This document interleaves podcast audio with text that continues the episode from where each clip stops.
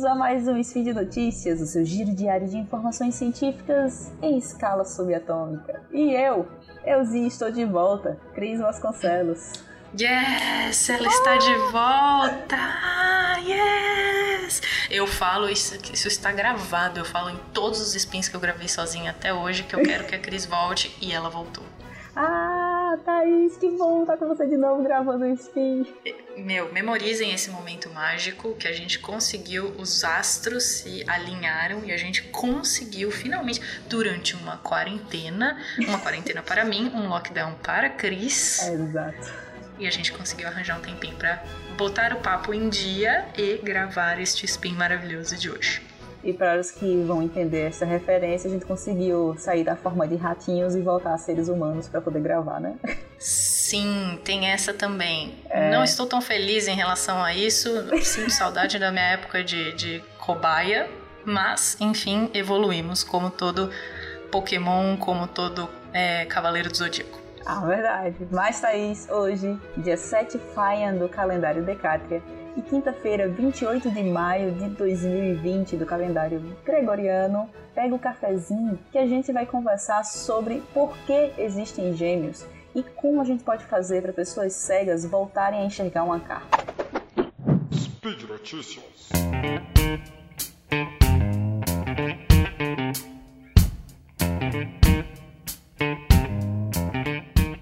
Pois é isso aí, Thaís. Nossa primeira notícia é sobre o porquê os gêmeos dizigóticos existem. Bom, Cris, primeiro vamos explicar esse termo que você acabou de usar.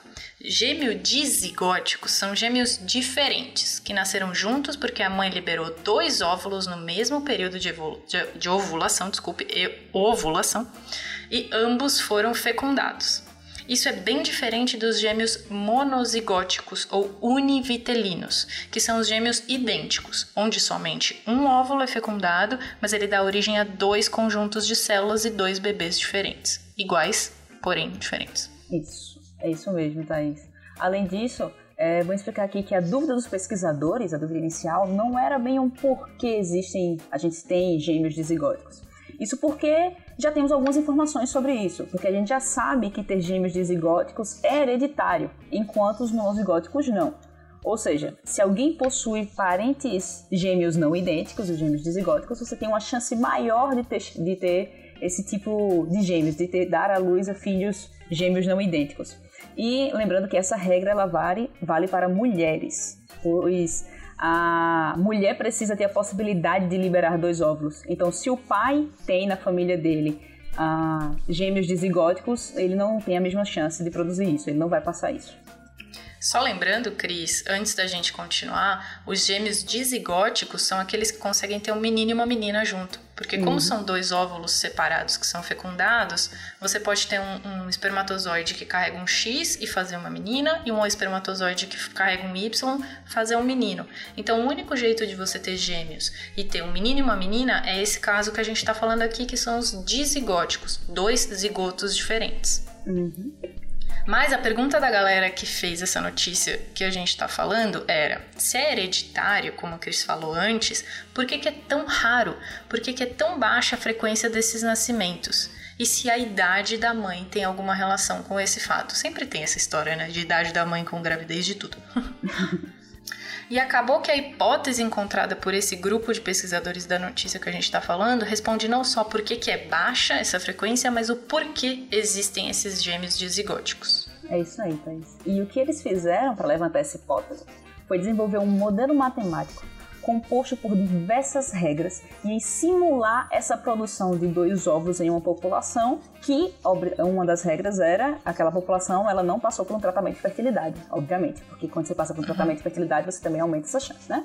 Isso também Aí é loteria. Exatamente. Aqui foi não, de forma natural. E entre as regras do modelo matemático dele estava que o começo da vida sexual para a procriação estava aos 18 anos, encerrando na menopausa por volta dos 40 anos, isso seria a vida reprodutiva, que abortos poderiam atrasar a próxima evolução, que mulheres poderiam produzir um ou dois óvulos e que, dependendo da produção de óvulos, a mulher poderia ter somente um dos, um dos filhos ou ambos, entre diversas outras regras que também estavam no modelo, variando de acordo com a idade da mulher.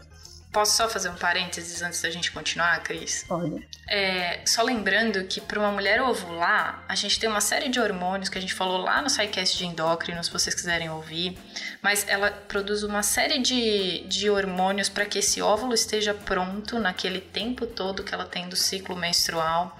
E o óvulo, quando o óvulo fica pronto e a gente tem um óvulo indo para o útero, saindo do ovário, indo para o útero, ele ganhou uma corrida. A gente meio que diz que ele ganhou uma corrida. Vários óvulos estavam lá prontos para serem é, expelidos, mas esse óvulo se desenvolveu mais rápido e ele ganhou a corrida e foi eliminado. A hora que ele é eliminado, teoricamente, os outros param essa corrida, eles não continuam correndo. Então, para você ter dois óvulos saindo na mesma situação, estarem na mesma é, fase de, de maturação, é muito raro realmente. A gente vai ver por quê mas é bem raro dois conseguirem ganhar essa corrida. Bom, esse era o parênteses que eu, que, parênteses que eu queria fazer antes de continuar com a notícia, Cris. Mas assim, os pesquisadores dessa notícia, eles chamam Wade Hazel, da Universidade de DePaul, em Greencastle, Indiana, Joseph Tompkins, da Universidade de Austrália, na Austrália Ocidental, em Perth, e seus colegas eles construíram esse modelo de frequência de gêmeos e eles compararam as suas previsões com a taxa de gêmeos real na população, em nove populações humanas. E como resultado, eles encontraram que a taxa de gêmeos para mulheres de idades variadas foi melhor explicada se o modelo incluísse uma taxa de ovulação dupla, que aumenta com a idade, e uma taxa de sobrevivência fetal que cai com a idade. É, Thaís. Ou seja, produzir dois óvulos é uma pólice de seguro reprodutivo. Uma vez que a taxa de fertilidade diminui com a idade, a mulher libera, tem uma chance maior de liberar dois óvulos para aumentar a chance de garantir uma prole. O problema é que o que ocorre às vezes é que os dois embriões são fecundados e assim nascem os gêmeos. Hum.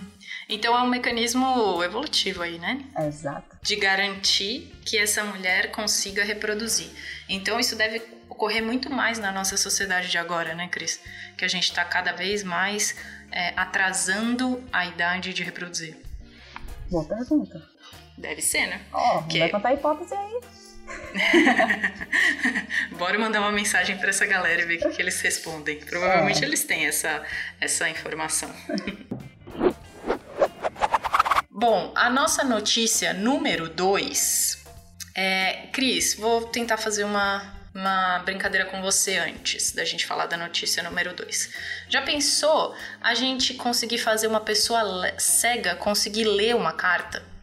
Eu não tô falando de usar o sistema de escrita em braille, não. Eu tô falando de enxergar uma carta. Diga aí, eu acho que isso nunca tinha passado na minha cabeça de forma tão concreta como eles fizeram. Você fazer a pessoa voltar a enxergar, né? Bem incrível isso aí. Hum, Mas você pois é foi exatamente o que o estudo realizado por pesquisadores da Universidade da Califórnia e do Baylor College of Medicine. Foi bem isso aí que eles fizeram. Eles realizaram um estudo com pessoas que nasceram sem problemas de visão, tá? Mas ao longo da vida eles perderam a visão por algum dano causado, causado aos olhos ou aos nervos ópticos. Isso porque essas pessoas apesar de cegas, elas possuem o córtex visual, a região do cérebro que processa informações visuais, sem danos. E eles precisavam disso. Normalmente, Cris, quando a gente estimula essa região em pessoas cegas, esse córtex visual em pessoas cegas, é produzido um flash de luz, permitindo o cérebro produzir uma imagem, no entanto, sem nenhuma forma definida.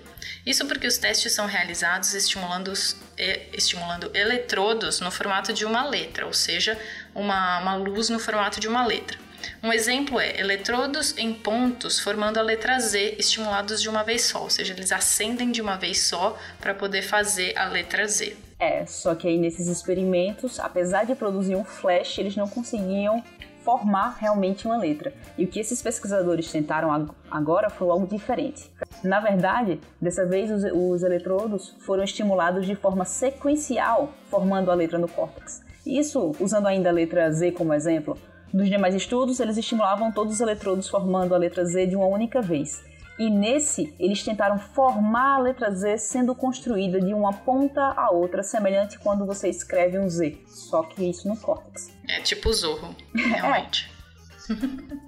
e como nos resultados, os participantes foram capazes de identificar mais de 80% das letras apresentadas a elas no córtex, isso sendo mais de 86 formas de letras por minuto.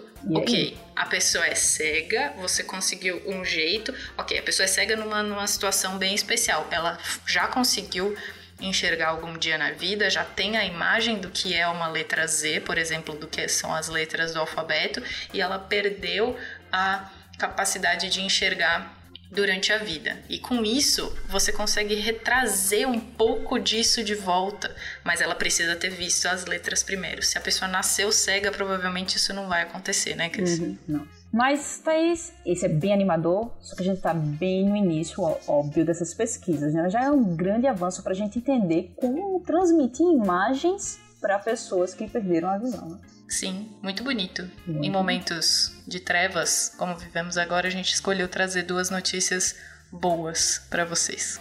É, pra você ficar feliz nessa manhã. Mas Thaís, ouça o Spin todos os dias para se atualizar quanto ao nosso passado produzindo gêmeos ou quanto ao nosso futuro possibilitando pessoas voltarem a enxergar. Lembre de lavar as mãos e fique em casa. E deixa no post seu comentário, elogio, crítica e xingamento esporádico, por favor. Lembrando ainda que esse podcast só é possível por conta do apoio no patronato do SciCast, tanto no Patreon quanto no Padrim e no PicPay. Um grande abraço. Um beijo para vocês, fiquem em casa, lavem as mãos e cuidem da saúde mental.